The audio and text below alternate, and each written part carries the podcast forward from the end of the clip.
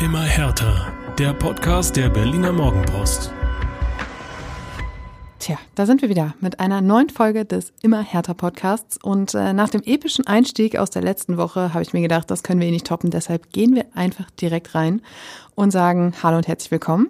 Mein Name ist Inga Bödeling und mir gegenüber steht Niles Heidemann. Hallo Niles. Hallo zusammen, ich äh, versuche gar nicht erst den brillanten holländischen Kollegen Michael Färber nachzumachen, deswegen äh, gehen wir direkt rein heute. Auf geht's. Genau.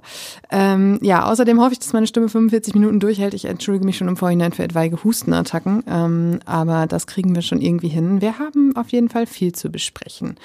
Ähm, und na, der eine oder andere Hörer wird sich vielleicht daran erinnern, dass der letzte Podcast mit Nelis und mir ähm, im Schnelldurchlauf passierte, weil wir leider beide sehr, sehr schnell reden. Wir werden uns zügeln diese Woche. Wir haben heute im Studio unsere Sprechgeschwindigkeit auf äh, das 0,8-fache gedrosselt. Vielleicht reicht es. Schauen wir mal. Richtig. Ja, Niles, wir sprechen über das 0 zu 0 am Wochenende in Rostock, über den Einzug ins Pokalachtelfinale inklusive Auslosung, der das schon unter der Woche passierte und wir reden über die Reifeprüfung für den Berliner Weg, die es wiederum am Sonntag gab. Das war jetzt ein bisschen durcheinander, aber ihr wisst natürlich, worüber wir hier sprechen.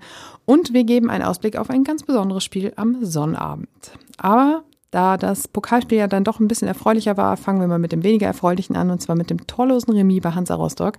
Es war das erste Unentschieden dieser Saison, also eine kleine Premiere, auf die Hertha wahrscheinlich gerne verzichtet hätte. Paul Dada hat hinterher gesagt, oh, für mich geht das, geht das in Ordnung, ich kann das akzeptieren. Ähm, die Spieler haben eher gesagt, ja, wir wollten halt eigentlich schon gewinnen und mit dem Rückenwind aus dem Pokal wäre das eigentlich auch möglich gewesen.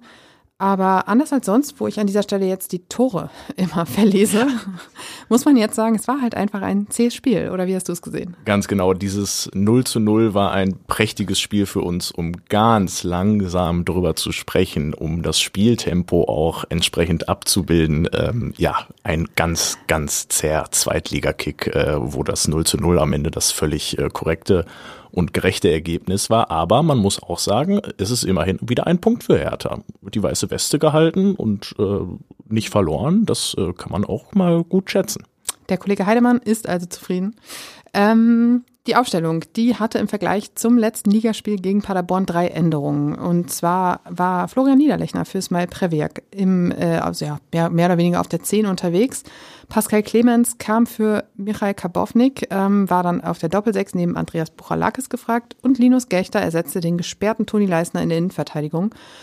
Und zum Gesamtkonstrukt gehört auch noch, dass Marius Gersbeck zum ersten Mal im Kader stand als ähm, Ersatztorhüter. Paldada hat hinterher gesagt, das ist natürlich auch seinen Leistungen ähm, zu verdanken. Er gibt im Training alles.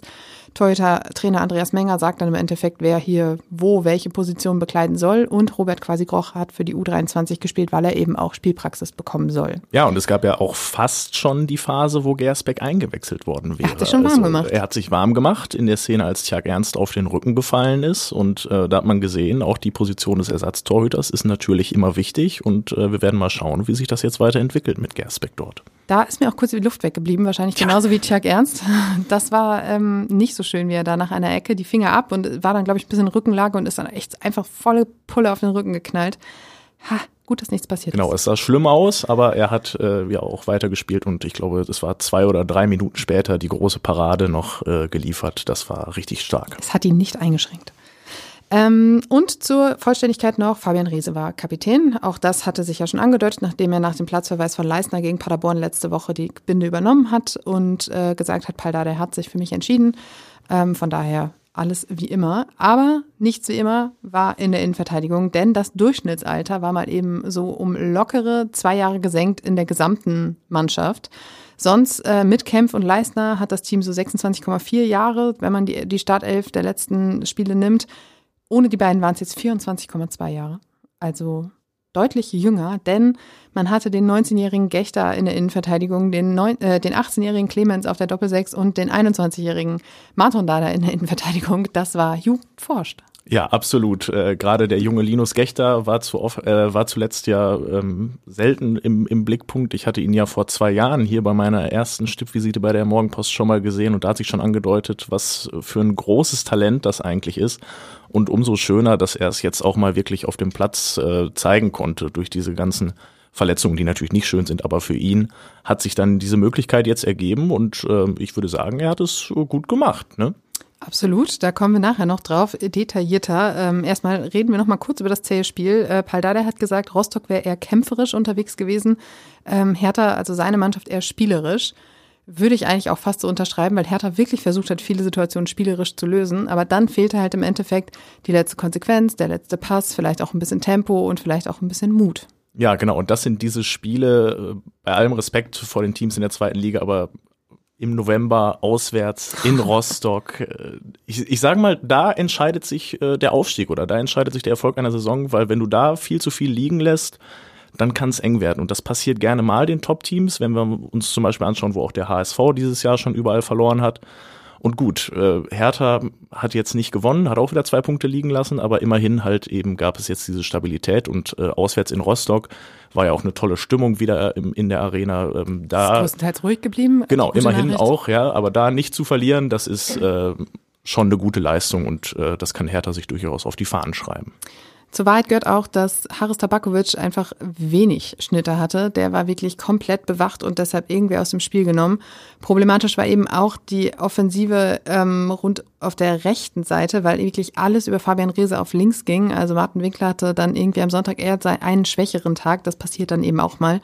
Und dann kommt auch noch Pech dazu. Latte von Reese, Pfostenschuss von Clemens. Also es war so, Gut, dann wollte das Aluminium halt auch nicht mitspielen. Es war so ein klassisches Spiel, die hätten wahrscheinlich noch zwei Stunden spielen können und es wäre kein Tor gefallen. Ja, auch da. Ne? Hertha hatte seine Chancen durchaus. Hertha hatte mal Aktionen ähm, und mit ein bisschen Glück auf der Seite oder vielleicht äh, mit im, bei einem Heimspiel, wenn der Anhang ihn reingeschrien hätte, wäre einer der beiden Bälle reingegangen. Aber gut, äh, da braucht man sich nun wirklich nicht drum grämen. Ähm, das waren zwei gute Aktionen, auch Pascal Clemens richtig guter, guter Abschluss da. Und äh, ja, jetzt fängt Fabian Reese sogar auch noch an zu köpfen. Also ich frage mich so langsam, was, was kann dieser Mann eigentlich nicht? Treffen. ja, Treffen. Das, das war das Problem, aber ein Flügelflitzer, der immer durch tolle Dribblings überzeugt hat und jetzt hat er da so einen starken Kopfball noch rausgehauen. Äh, das ist wirklich ähm, großes, großes Kino, was der Mann abreißt. Und ähm, ja, jetzt fehlt dann nur noch das Tor mit dem Kopf, ne? Durchaus. Was man festhalten muss, ist, vor allem weil in den letzten Spielen häufiger Kritik aufkam, die ordentliche Defensivleistung, trotz des ja doch großen Umbaus, der da vonstatten gegangen ist in der Innenverteidigung. Und du hast ihn vorhin schon angesprochen, Linus Gechter hat wirklich eine starke Leistung gezeigt, Pascal Clemens mit dem Pfostenschuss und er hat dann ja auch, ich glaube in der 72. war, es in höchster Not gegen Rostocks Perea geklärt. Was für eine Grätsche. Also Richtig die musst du erstmal auspacken. Wow. Ja. Also dafür braucht es auch eben Selbstvertrauen und Selbstbewusstsein und das hast du nicht unbedingt, wenn du halt irgendwie vier Wochen verletzt warst und dann ein bisschen auf der Bank saßt. Genau, und bei dieser Aktion so im Strafraum äh, da so hinzugehen, das kann natürlich auch mal ganz schnell komplett nach hinten losgehen, aber es war eine saubere Aktion, er hat nur den Ball gespielt und äh, hat das Ding so richtig, richtig stark gerettet. Das war ganz wichtig. Perea stand wirklich völlig frei in der Mitte, tauchte völlig frei vor Tjag Ernst auf und Clemens kam von hinten angerauscht, spitzelte irgendwie noch seine Fußspitze da rein, spielte den Ball Richtung ähm, Tjag Ernst, der konnte aufnehmen, Situation entschärft, sah im Endeffekt dann doch ziemlich unspektakulär aus, weil das wirklich einfach gefühlt alles im Griff war. Ja, und das äh, von einem 18-jährigen Spieler. Das muss man sich ja immer wieder in Erinnerung rufen. Der äh, grätscht da so rein mit einer Selbstsicherheit, als ob er 35 wäre und schon 700 Zweitligaspiele gemacht hat. Ähm, das war richtig, richtig stark. Es war eben dann doch so ein bisschen sowas wie so eine Reifeprüfung für den Berliner Weg. Wenn das Stammpersonal ausfällt, dann braucht es eben den Nachwuchs. Genau darauf will sich Hertha eben auch verlassen in den kommenden Jahren. Und da war die Frage, kann der Nachwuchs das abfedern, wenn eben Spieler wie Leistner und Kempf fehlen? Und ich würde sagen, er kann es. Es war ein erstes Indiz dafür. Denn es war wirklich wenig bis gar keine Unsicherheit spürbar. Ich würde sogar fast sagen, dass Hertha defensiv stabiler und souveräner wirkte als in den Spielen davor. Pokal ja, ausgenommen. Ja, genau. Pokal war nochmal eine ganz andere Geschichte. Das war richtig, richtig stark, aber auch gestern ähm, sehr solide. Martin Dardai, muss ich sagen, der hatte mal in meinen Augen so ein, zwei Unsicherheiten. Ich habe so eine Szene aus der ersten Halbzeit vor Augen, zum Beispiel, als er einmal prächtig unter einem Einwurf richtig drunter hergesegelt ist. Der Erfahrene von den dreien. Genau, der, der noch am meisten Spiele macht. Ne? Also das hätte auch ein, zwei Mal schief gehen können, aber Mensch, ähm, zur Wahrheit gehört dann natürlich auch, dass Rostock jetzt vielleicht nicht den äh, stärksten Angriff der Liga momentan stellt. Und so ist es dann alles, alles gut gegangen. Ähm, da kann sich Hertha glücklich schätzen, dass das so funktioniert und dass man auch solche tollen Leute dann in der zweiten Reihe hat. Paul Dardai hat auch gesagt, dafür, dass wir da eine U21 stehen hatten, lief das echt gut. Ähm, er hat gesagt, Linus kam, hat das Vertrauen bekommen und ist dann einfach fehlerfrei. Bei ihm hatte er so ein bisschen Bedenken, weil Gechter ja auch wirklich lange raus war, Verletzungen hatte ähm, und einfach gar keine Spielpraxis und ihn dann so nach fünf, sechs Wochen einfach reinzuwerfen und zu sagen, so, hier, bitteschön, das kann daneben gehen, aber es hat eben funktioniert. Und genau, Vertrauen ist das entscheidende Wort an der Stelle von Paul Dardai. Ne? Man sieht ja immer wieder, wie er mit jungen Spielern umgeht, äh, wie gut er das macht. Und Tja, Ernst hat das jetzt auch kennengelernt. So, eine unglaubliche Szene in der Pressekonferenz vor dem Spiel. Also, liebe Leute, falls ihr es noch nicht gesehen habt, schaut euch nochmal die Pressekonferenz von vor dem Spiel gegen Rostock an. Eine tolle Szene, wie Paul Dardai seinem Torhüter den Umgang mit Medien erklärt. großes, großes Kino aber auch äh, mit dem Vertrauen zu Linus Gechter, das macht einfach viel aus. Das ist ein junger, junger Spieler, der eine lange Pause hatte, aber wenn er einfach weiß, hey, der Trainer steht hinter mir, der Trainer glaubt an mich und äh, wenn ich jetzt auf den Platz gehe, kann ich mir der Unterstützung des Trainers sicher sein, dann ist das wirklich ein großer Faktor und das hat man äh, am Sonntag gesehen dann. Wenn Paul etwas weiß, dann wie man mit der Jugend umgeht. Er Absolut. hat diese Jungs alle schon seit der U9 gefühlt äh, begleitet. Und ähm, er hat selbst auch nach der PK oder nach dem Spiel noch gesagt, ich akzeptiere nur die Jungs, die auch Mentalität haben, die sich weiterentwickeln wollen. Und wenn einer nicht so ist, wenn einer nicht so mitmacht, kriegt er halt richtig Lack. Und da hat er dann auch Derry Scherend als Beispiel genommen, mit dem er irgendwie in den letzten Wochen dann doch häufiger mal Probleme hat und der müsste eben ein bisschen mehr machen. Und dann hat er aber noch hinterher geschoben, aber ich liebe sie alle, ich liebe Derry, ich liebe Linus, ich liebe, er liebt sie alle. Dabei, ja. genau. Aber ähm, es ist eben ein erstes Anzeichen dafür, dass es so funktionieren kann und ähm, dass es aber eben dann trotzdem auch die Mischung braucht, denn auch Pascal Clemens hatte mit Andreas Buchalakis einen erfahrenen Mann neben sich, auf den er sich auch verlassen konnte. Buchalakis in der Vergangenheit oder in den letzten Wochen mit sehr, sehr viel Unsicherheit in seinen Auftritten war auch ein bisschen besser wieder unterwegs. Er hatte gegen ähm, Mainz im Pokal auch eine kleine Pause gekriegt und ähm, der hatte auch ein, zwei gute Chancen in der Offensive. Man hatte das Gefühl, der ist auch dabei, sich vielleicht wieder zu fangen. Und ähm, von daher ist genau das, was alle Verantwortlichen und Beteiligten gesagt haben, die Mischung macht am Ende dann wirklich ausschlaggebend. Genau, also dafür, dass ähm, Leistner oder Kempf jetzt irgendwie vollständig verdrängt werden würden, dafür hat es natürlich nicht gereicht und die werden auch weiter wichtige Rollen spielen in der ähm, weiteren Saison. Aber es ist halt eben gut zu wissen, ähm, dass man im Hintergrund solche Spiele hat, die man ranführen kann und äh, gerade das Zusammenspiel wenn man mal jetzt nicht nur die erfahrene Konstellation oder nur die junge äh, Konstellation auf dem Platz hätte, sondern wenn jung und alt zusammenspielen würden oder wenn das wird ja passieren, dann äh, kann daraus was ganz Tolles entstehen und die jungen Spieler werden sich toll weiterentwickeln. Der Status quo sieht jetzt folgendermaßen aus. Ähm, Hertha hat den Sprung auf Platz 6 oder 7 verpasst durch diesen einen Punkt, den man jetzt in Rostock geholt hat. Äh, steht mit 16 Punkten auf Rang zwölf, glaube ich. Ja, müsste passen. Okay. Ähm, und davor stehen sechs Mannschaften mit 18 Punkten. Also das ist ein Mittelfeld, das ist sowas von eng. Und äh, jetzt hat Hertha vier Punkte auf Platz 5 und vier Punkte auf Platz 16. Also man sitzt wirklich so komplett im Mittelfeld. Und das Entscheidende aber ist, der Trend ist so ein bisschen bestätigt. Es war jetzt, dieses 0 zu 0 war jetzt kein sportlicher Rückschritt im Vergleich zum 3 zu 1 gegen Paderborn und Pokal nochmal wieder ausgenommen. Ähm, äh, so wie in Nürnberg zum Beispiel. Danach war Paul Dardai sowas von sauer und unzufrieden, weil er gesagt hat, das ist überhaupt nicht das, was wir uns vorgenommen haben, überhaupt nicht das, was wir zeigen wollen. Ähm, das ist wirklich irgendwie eine kleine Rückentwicklung gewesen und das kann man jetzt eben nicht sagen. Ja, das war äh, wirklich, wirklich eine gute, gute Leistung und eine gute Woche für Hertha, auch in der Liga. Wobei man natürlich jetzt sagen muss, klar, mit einem Sieg äh, hätte man vielleicht schon mal etwas vorsichtig nach oben schielen können. Und das will Hertha ja auch. Das haben sie ja auch äh, selbst jetzt öffentlich schon gesagt. Äh, Paul Dardai zum Beispiel auf der Mitgliederversammlung war das, hat gesagt, Mensch, wir wollen bis Weihnachten Platz vier oder Platz fünf vielleicht angreifen. Und äh, da hätte ein Sieg jetzt natürlich gut getan. Aber ich glaube, das ist gar nicht schlecht, dass Hertha sich noch so ein bisschen im Tabellenmittelfeld äh, tummelt. Ähm, da kann es jetzt in Ruhe weitergehen ohne dass die Ansprüche schon zu hoch geschraubt werden. Ich möchte ehrlich sein, ich habe mich schwer getan mit der Einordnung dieses 0 zu 0 äh, dieses Spiels. Ähm, vor allem, weil man eben noch so ein bisschen unter dem Eindruck dessen stand, was unter der Woche passiert ist. Mittwochabend wie viel waren es? 28.000 Zuschauer? Ey Leute, alle, die nicht da waren, selbst schuld, ne?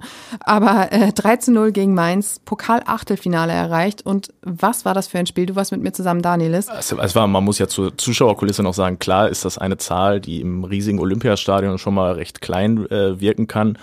Aber auch wenn es nur so wenige Zuschauer waren, ich habe die Stimmung als richtig, richtig stark erlebt. Das Spiel hat natürlich auch einiges dafür hergegeben, aber was äh, die Jungs, die da in der Ostkurve waren, äh, veranstaltet haben ähm, und alle drumherum natürlich auch, äh, das war richtig, richtig stark und äh, das war einmal mehr Werbung dafür, dass sich ein Stadionbesuch bei Hertha aktuell eben wieder richtig lohnt und dass man da tolle Stimmung erlebt und zuletzt eben auch tolle Spiele.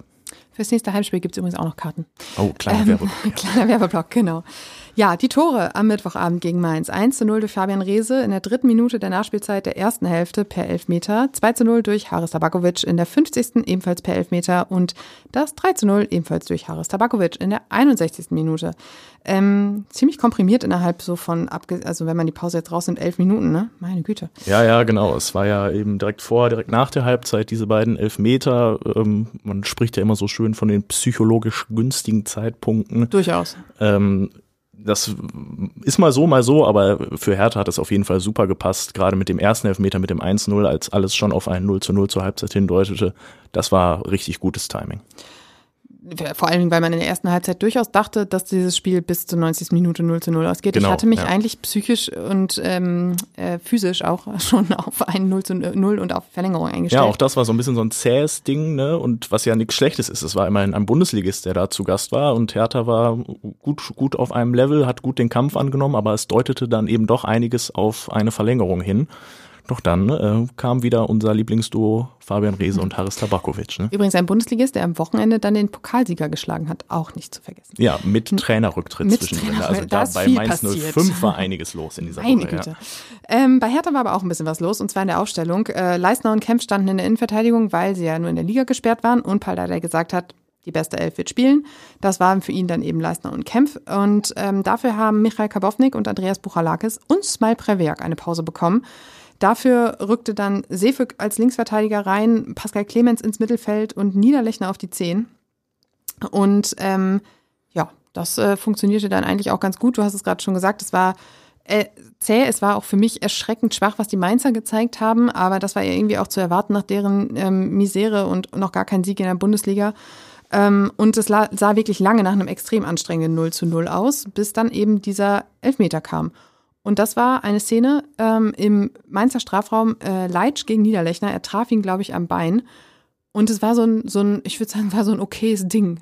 Aber ja, da kann man nichts gegen sagen. Ne? Und gerade ähm, Florian Niederlechner hat sich dadurch so ein bisschen seinen verdienten Lohn geholt, weil natürlich reden im Nachgang alle wieder über Tabakovic und Rese, die die Tore gemacht haben. Aber Niederlechner, das hat auch Paul Dardai nachher nochmal betont, ist so ein richtiger Arbeiter, der vielleicht nicht immer auffällig ist, aber der richtig viel gemacht hat auf dem Platz und äh, der ist da reingespritzt in diese Situation und hat dadurch den Elfmeter rausgeholt. Ne? Genau, und ähm, Schiedsrichter Matthias Jöllenbeck hat halt eben sofort auf den Punkt gezeigt und weil der VAR erst ab dem Achtelfinale mitspielt, kam auch niemand und hat gesagt, nö, es war unglaublich toll im Stadion, oder? Es, war, es wurde auf den Elfmeterpunkt gezeigt, jeder wusste, was los ist. Man Gut, musste nicht dann warten. Gibt's halt jetzt dann, Elfmeter. Genau, das war großartig. Ich fand's mega. Wirklich. Ich fand, es war so ein ganz neues Erlebnis irgendwie. Ja, keine Diskussion, ja. keine Griffe ans Ohr, keine Gesten, die den Videobeweis anzeigen. Genau, und dann wurde dieser toll. Elfmeter einfach ausgeführt. Und ähm, dann kam Elfmeter Nummer zwei. Das war ein vermeintliches Handspiel vom Mainzer Gruder. Ähm, das war halt auch eher so okay. Also ich glaube, beide Szenen waren so ein bisschen, ja, okay, kann man geben, muss man aber nicht. Ja, also ich, ich, ich fand den ersten Elfmeter noch klarer als den zweiten. Das war ein klares Foulspiel. Beim zweiten Elfmeter, oh ja, da hätte man wirklich vortrefflich drüber diskutieren können äh, mit dem Videoassistenten. Der hätte glaub, sich da mit Sicherheit eingeschaltet. Die VR-Intervention hätte wahrscheinlich vier, fünf Minuten Mit gedauert. Sicherheit, genau. Das war wieder so eine Handsituation, wo man äh, irgendwie keine richtige Entscheidung gefühlt treffen kann. Und daher, ähm, wenn es immer sowieso dann so lange dauert, gut, das war die Wahrnehmung des Schiedsrichters. Jetzt hatte Hertha in dem Fall vielleicht ein bisschen Glück, aber es hat so äh, gepasst. Und es war ja auch ganz spannend, denn na, beim ersten Elfmeter stand eigentlich Tabakovic schon mit dem Ball bereit, dann ist Reza aber hingegangen und ähm, dann hat er den Elfmeter geschossen.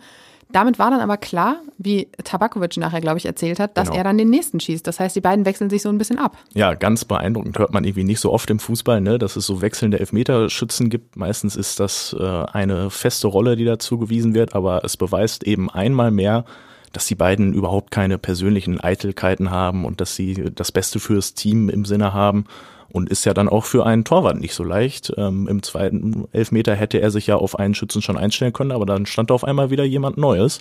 Ich glaube, das ist eine gute Taktik. Ja, der Ball ging auch rein, 2 zu 0. Und dann kam noch John Joe Kenny, die äh, einige erinnern sich vielleicht an den äh, Podcast-Einstieg letzte Woche, Nummer 1 im Ja. Morgenpost immer härter Herzblatt, ähm, für den er sich aber dann ja offensichtlich dann auch manchmal entscheidet, ähm, der dann in die Mitte flankte mit ganz viel Platz und Tabakovic einigte, dann stand es 3-0. Und das war ein richtig starker Kopfball. Der war gar nicht leicht, ähm, war sogar so ein bisschen so in Rückenlage oder im Rückwärtslaufen, aber da hat Tabakovic wirklich gezeigt, dass er ein absoluter erstklassiger Mittelstürmer ist. Den so reinzumachen, Respekt. In der ersten Liga kennt man seine Qualitäten halt noch nicht. Ja, warte mal ab, habe ich so das Gefühl, was da demnächst passiert. Ei, Aber ei, wir ei. wollen uns mal überraschen lassen. Ähm, überraschend ist auch äh, das Stichwort bei der Ausstellung gewesen, denn es gibt jetzt zwei Fußballgötter in Westend. Ähm, ich hatte schon gegen Paderborn den Eindruck, dass das, dass dieses Wörtchen Fußballgott hinter zwei Namen mitschwang. Jetzt war es ganz deutlich zu hören, nämlich bei der Ausstellung, ähm, als Fabian Reese und Haris Tabakovic genannt wurden, kam immer ein Fußballgott dahinter her. Ich habe Fabian Reese danach ähm, gefragt, was das äh, oder was das mit ihm macht. Er meinte, ja, ist natürlich eine Riesenehre, aber auch eben auch Druck zu zeigen, dass man das eben auch bestätigen kann. Und ähm, gegen Mainz hat das wieder geklappt. Sportdirektor Benjamin Weber hat gesagt, das war die beste Saisonleistung. Ähm, ich würde mich da anschließen. Das war schon ziemlich ähm, souverän und beeindruckend. Natürlich mit einem äußerst angeschlagenen Gegner.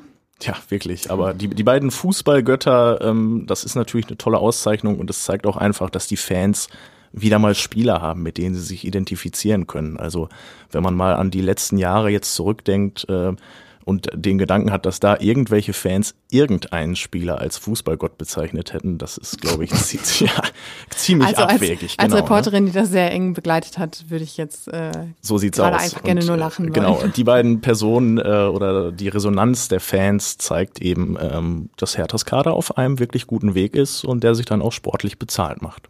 Genau, das kann Selbstvertrauen geben. Ähm, und ich glaube, das war auch die Hoffnung, dass es am Sonntag dann Selbstvertrauen gibt und mit Rückenwind, weil ähm, Hansa Rostock war rausgeflogen unter der Woche in 120 Minuten gegen Nürnberg. Ähm, tja, vielleicht waren am Ende auch einfach alle ein bisschen müde. Ähm, jedenfalls, Genau, aber beide. Ne? Das ist Ja. ja. also keine Ausrede kann das sein für Hertha, wenn der Gegner sogar noch eine halbe Stunde länger gehen musste und Hertha hatte ja zudem noch den äh, Erfolg im Rücken sozusagen. Aber gut, das 0 zu 0, das muss man jetzt dann so mitnehmen, auch nach haben wir ja auch schon. Pokal-Euphorie. Wir sind ja schon längst weiter. Das So haben wir ja sieht's schon aus. abgehauen. Wir sind nämlich schon bei der Auslosung. Die fand nämlich dann am Sonntag statt. Ich fand das ja so erfrischend. Wir kennen das ja alle. Diese Auslosungen können ja ewig dauern. Die Ja. ziehen sich noch, dann hat noch der was zu sagen und der und der und der. Aber das ZDF hat es halt ganz klasse gemacht und das in der Halbzeitpause des Frauen-Bundesligaspiels zwischen Bayern und Wolfsburg, glaube ich, gemacht. Genau. Und da, da hatten, hatten sie dann halt einfach nicht so viel Zeit. Ja, super Sache. Man muss nicht immer eine ganze Auslo äh, eine ganze Sendung mit so einer Auslosung füllen. Das hat man da schön gesehen und äh, ja, auch ein gutes gutes Anliegen, um äh, eben der Frauen-Bundesliga vielleicht ein bisschen mehr äh, Aufmerksamkeit zu verschaffen. Vielleicht wird der eine oder andere nach der Auslosung dran geblieben sein, um sich das Spiel noch anzusehen. Ja, ich nicht. Ich habe nämlich geschrieben und zwar über das Los. Ähm, und zwar gibt es für Hertha BSC ein Heimspiel gegen den Hamburger SV. Tja, schönes, schönes Spiel, oder? Da, da steckt doch richtig was drin. Äh, viele Geschichten. Natürlich, wenn man jetzt an äh, den Start der Zweitligasaison mit Herthas dicker Niederlage in Hamburg zurückdenkt, nicht so schön. Aber das sind auch zwei tolle Vereine, zwei richtige Redakt äh, Traditionsclubs, die ähm, beide wahrscheinlich sehr lautstark unterstützt werden werden. Da können wir uns im Dezember richtig auf was freuen, glaube ich. Blutet dir denn ein bisschen das Herz? Mir blutet ein bisschen das Herz, wenn ich dran denke, dass es auch fast meine Bielefelder hätten sein können. ähm, aber ja, das ist eine andere Geschichte. Es hat nicht sein sollen und äh, wir hatten trotzdem einen schönen Pokalabend und da kann man stolz drauf sein. Und jetzt dürfen die Hamburger sich versuchen, äh, daran Hertha BSC zu schlagen, weil das wird auch so schwer genug, glaube ich. Bei Hertha hätte man sicherlich auch gerne Arminia Bielefeld genommen. Aber gut, ähm, Paul Dardai hat gesagt, wir sind sehr froh über das Heimspiel. Das wird ein Festtag. Ich bin gespannt, wo wir im Vergleich zum letzten Aufeinandertreffen mit dem HSV stehen. Ich habe großen Respekt vor diesem Gegner. Aber es ist auch ein machbares Los. Und diesen Aus Ausdruck fand ich eigentlich ganz interessant. Er hat übrigens auch noch gesagt, sie sollen nach Berlin kommen, ihr Geld tagsüber am Kudamm ausgeben und dann abends ins Stadion Das ist kommen. Weltklasse, ne? Aber ja, äh, wieder mal wird bei Hertha das Heimspiel betont als besondere glückliche Fügung vom Los, ähm, wie beim letzten Mal ja auch schon. Und dann kamen jetzt halt eben nur die 29.000 Zuschauer ins Stadion. Also da, äh, liebe Herr Tana, mal wirklich jetzt den Worten Taten folgen lassen und dann im Pokal, das wird eine richtig, richtig coole Veranstaltung. Ähm, da, da können wir das Olympiastadion mal schön voll machen, glaube ich.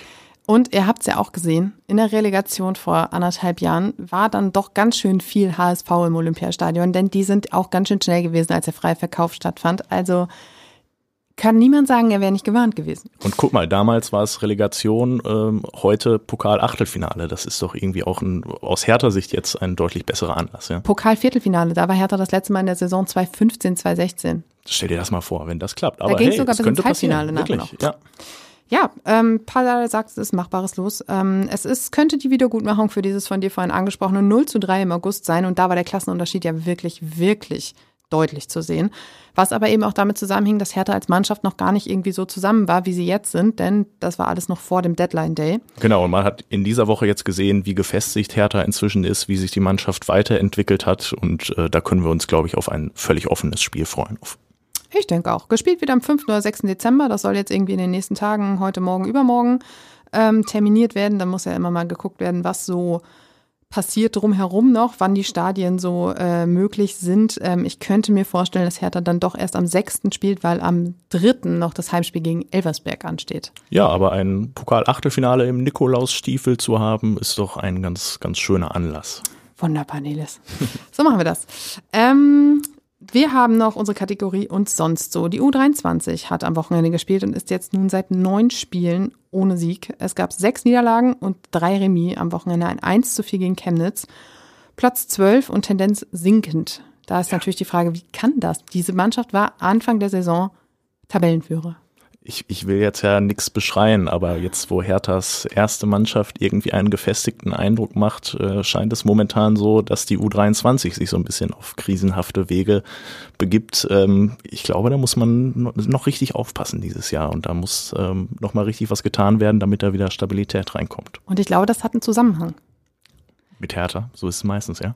Denn ähm, am Anfang der Saison war es halt noch so, dass viel auf Talente gesetzt werden sollte. Die Talente haben die Chance gesehen, nach oben durchzurutschen zu den Profis. Der eine oder andere durfte mit den Profis trainieren, war mit im Trainingslager. Jetzt hat sich das Konstrukt bei den Profis gefunden. Jetzt ist die, die Durchlässigkeit nach oben nicht mehr so gegeben. Und ich möchte jetzt niemandem unterstellen, dass er nicht alles gibt. Aber es kann natürlich sein, dass da auch so ein bisschen der, der ähm, Motivationsfaktor eben fehlt. Ja, aber man sieht ja auch immer, wie es funktionieren kann für junge Spieler jetzt. Und auch wenn es vielleicht jetzt kurzfristig nichts mehr wird mit dem äh, Einsatz in der zweiten Bundesliga, dann aus langfristiger Perspektive. So muss man ja denken. Und jetzt eine richtig starke Saison in der U23. Vielleicht wird es dann ja was im nächsten Jahr mit den Profis. Also da sollte doch jeder bemüht sein. Ne? Marius Gersbeck hat es ja auch schon geschafft. Und also wenn der das schafft, dann ja. Ja, die Frauen haben auch gespielt. Die haben mit 1 zu 3 gegen Karl Zeiss Jena 2 verloren, haben weiterhin 15 Punkte, stehen auf Rang 5. Ähm, damit stehen vier Berliner Mannschaften unter den ersten fünf in der Regionalliga der Frauen Nordost. Finde ich ja auch immer noch phänomenal. Ja, genau. Aber auch bei den Frauen ist, also, haben auch richtig stark gestartet. Ne? Und jetzt wieder eine Niederlage am Wochenende. Gegen Viktoria sogar gewonnen. Ja, also das ähm, ja, sah auch schon mal besser aus. Aber hey, diese Mannschaft hat sich auch ganz, ganz neu gefunden, ganz neu formiert. Äh, da wollen wir mal nicht allzu streng sein jetzt in der ersten Saison. Genau. Deshalb blicken wir lieber mal voraus auf den Sonnabend. Oh, Und das wird toll. Nelis freut sich schon. Ähm, das ist das Topspiel um 20.30 Uhr gegen den Karlsruher SC. Wer nicht im Stadion ist, ist erstens selbst schuld und kann zweitens das Spiel auf Sport 1 oder Sky schauen. Ähm, und dieses Spiel, das wird deshalb so besonders, weil Hertha und den KSC 50 Jahre, äh, fast 50 Jahre Fanfreundschaft verbinden. Ähm, daraufhin hat Hertha den Gästeblock in den Oberring der Gegentribüne verlegt mit dem Kommentar, dies geschieht in Anlehnung an die alte Heimat der Karlsruher auf der Gegengrade des Wildparks. Wir möchten damit ein besonderes Zeichen setzen, da unsere beiden Fanszenen eine einmalige Freundschaft verbindet. Ja, das wird, glaube ich, ein ganz, ganz cooles, interessantes Konstrukt. So, man kennt es ja sonst, gerade wenn das Olympiastadion nicht ausverkauft ist, dass die Gästefans äh, da hinten auf der anderen Seite fast so ein bisschen einsam daherkommen. Und jetzt äh, mitten auf der Gegengrade, auch Sie sind ja ein blau-weißer Club. Äh, das wird bestimmt äh, spannend von der Kulisse her, wie sich das äh, so anschauen lässt. Wir haben am Wochenende schon gesehen, wie äh, das aussehen kann, wenn zwei äh, befreundete Fanlager bei einem Spiel vor Ort sind. Ähm, Nürnberg und Schalke haben am Wochenende gegeneinander gespielt und die hatten sogar eine gemeinsame Choreo, wenn ich mich richtig erinnere. Ja, großartig. Das sah richtig, richtig stark aus und ist ein erfrischender Gegensatz einfach mal zu solchen ähm, Spielen, wo es immer richtig rappelt, wie äh, jetzt am Wochenende das Niedersachsen-Derby zum Beispiel oder auch bei Rostock gegen Hertha gab es ja wieder so ein bisschen Bengalos und so. Ähm, ich glaube, wir können uns äh, schön auf freundschaftliche gute Atmosphäre freuen am Sonnabend und das wird eine schöne Geschichte. Die Sitze werden definitiv nicht demontiert, ja. so wie ähm, bei Hannover gegen Braunschweig. Ähm, ja, es ist nicht nur der besondere Spieltag der äh, befreundeten Fanlager, sondern auch Mitgliederspieltag. Das heißt, jedes Mitglied, das eine Karte kauft, kriegt, glaube ich, eine gratis dazu, wenn ich das richtig gelesen habe. Und man hat eigentlich auch ein Ziel für diesen Spieltag, oder? Genau, das äh, 50.000. Mitglied soll von Hertha begrüßt werden. Also das ist das Ziel, was Hertha gefahren hat. Das haben sie auf der Mitgliederversammlung äh, vorgestellt. Und ähm, bei der MV waren es 49.440 Mitglieder und jetzt hat man die letzten Tage von Hertha gehört, dass wohl nicht mehr allzu viele fehlen, um äh, das 50.000. Mitglied voll zu machen. Und ähm, wer weiß, vielleicht wird ja auch einer von euch da draußen das 50.000. Mitglied. Also wenn ihr noch nicht dabei seid, Hertha wird sich mit Sicherheit was einfallen lassen. Es gibt, glaube ich, ein paar Ehrungen für die Mitglieder. Und ähm, das ist wirklich jetzt nochmal die Fortsetzung dieser beeindruckenden äh, Tendenz, dass auch nach dem Abstieg äh, weiter Neueintritte in den Verein erfolgen. Und äh, 50.000 ist schon eine stolze Zahl. Ich glaube, ich habe es unter der Woche in meiner Kolumne geschrieben. Ähm, es klang etwas hart, aber Mitleid ist immer der beste Ratgeber auf der Suche nach einem neuen Verein. Ja, und so ist es halt. Ne? Vereine, die am Boden liegen, da kann man dann was aufbauen und äh, da kann man was Neues errichten. Und das ist bei Hertha gerade im vollen Gange mit fast 50.000 Mitgliedern jetzt schon. Die brauchen Unterstützung. Und der große Vorteil eines Fans, der quasi zur schlechtesten Zeit Fan eines Vereins wird, ist, dass er es nicht schlimmer werden kann. Dass er schon gekommen ist, als der, als der Verein am Boden lag. Und es kann dann eigentlich nur besser werden. Das ist ja genau das, was viele gerade auch erleben mit dem Verein. Es macht wieder Spaß, härter zuzuschauen. Es macht wieder Spaß, die Mannschaft zu unterstützen. Ähm, das sind halt Entwicklungen, die vielleicht auch ein bisschen nachhaltiger sind, als dann Fan eines Vereins zu werden, wenn es richtig, richtig geil läuft. Genau. Und äh, nachdem man zuletzt ja bei Hertha das Gefühl hatte in den letzten Jahren, dass es immer noch etwas schlimmer werden kann, äh, hat sich das jetzt eben gezeigt. Äh, der Trend ist, Trend ist umgekehrt und äh, es geht, es geht aufwärts. Und äh, das wird Hertha eben mit diesem Mitgliederspieltag auch äh, gut honorieren. Rund um den Rasen ist also jede Menge los, aber auch auf dem Rasen. Äh, darauf wollen wir jetzt nochmal eben kurz gucken. Die Bilanz zwischen Hertha und dem KSC: 24 Duelle, 11 Siege, 7 Niederlagen und 6 Remis. Das ist äh, also durchaus eine Bilanz zugunsten von Hertha. Genau, ich würde diesmal auch nicht ausbaufähig sein. Also es Warum ist immer nicht? etwas ausbaufähig Siehst sagen, du? aber ich habe diese Vokabel gelernt im Vergleich zur letzten Folge und das lässt sich doch jetzt ganz gut sehen, die Das Bilanz. stimmt, aber sie ist ja trotzdem Sie ausbaufähig. ist immer ausbaufähig, das So. stimmt. Ähm, das letzte Aufeinandertreffen, das gab's äh, äh, ah, am 13. Februar 2011. Also vor zwölf Jahren. 2011 war doch eigentlich letztes Jahr, oder? Das ist, das ist verrückt, wie die Meine Zeit Güte, fliegt. Ich kann ja. das nicht. 6 zu 2 hat Hertha gewonnen. 6 zu 2. Dreimal Raphael, zweimal Adrian Ramos, einmal Ronny. Das Ja. sind Namen, oder? Also allein an diesen Namen merkt man schon, wie lange das eigentlich her war. Was, was für eine verrückte Zeit damals. Der letzte Heimsieg, den gab es am 21. September 2010, also vor 13 Jahren. Damals gab es ein 4 zu 0. Die ganzen äh, Torschützen habe ich mir jetzt nicht rausgeschrieben, aber auch ähm, die kennt ihr sicherlich alle noch. Und auch da ein deutlicher Sieg. Ne? Also Deutlich. es sieht wirklich, Es, wirklich es fallen aus viele. Tore, wenn Hertha und der KSC aufeinandertreffen. Ja, offenbar. Und äh, die meisten dann auch sogar für die richtige Mannschaft aus Berliner Sicht. Ja. Noch ein Grund, ins Stadion zu gehen. Ähm, Hertha hat nämlich übrigens auch noch wieder neue ähm, Blöcke, war das Wort, was ich gesucht habe, geöffnet. Unter anderem übrigens den klassischen Gästeblock. Das heißt, wer mal sehen möchte, wie sich Gästefans in Berlin fühlen, der darf das am Samstag ausprobieren. Ähm, ist bestimmt auch eine nette Perspektive, Ja, weil genau. der Gästeblock Ja. ja eben verlegt wurde. Äh, Karlsruhe hatte bislang eine eher schwierige Saison. Ähm, drei Siege gab es bislang und zwar ähm, gegen die ja gefühlt Krisenclubs der Liga, gegen Schalke, Braunschweig und Osnabrück. Jetzt steht man mit zwölf Punkten auf Rang 16, dem Relegationsrang. Und ähm, tja, Das wundert mich auch wirklich. Ne? Ich hatte eigentlich von Karlsruhe eine Menge erwartet. Ich finde, das ist immer so eine grundsolide Mannschaft gewesen. Jetzt haben sie mit Lars Stindl einen richtig tollen Spieler vor der Saison dazu bekommen.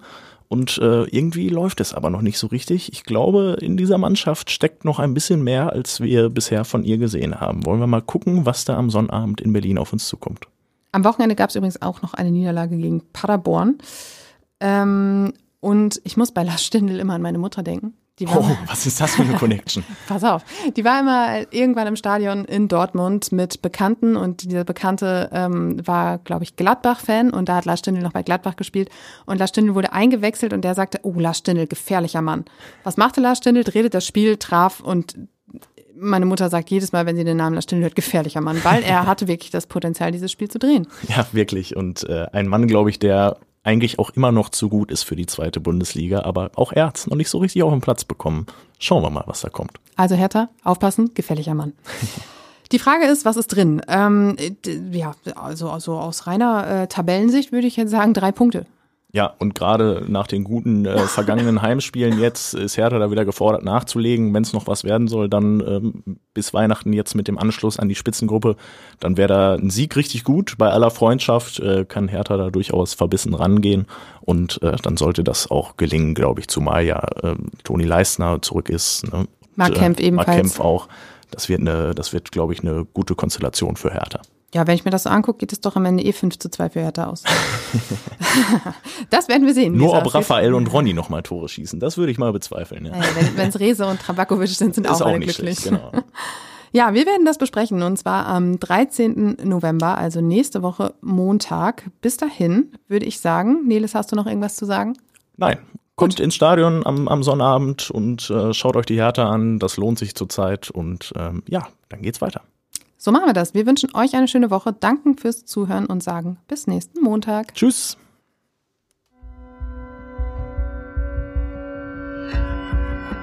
Immer härter. Der Podcast der Berliner Morgenpost.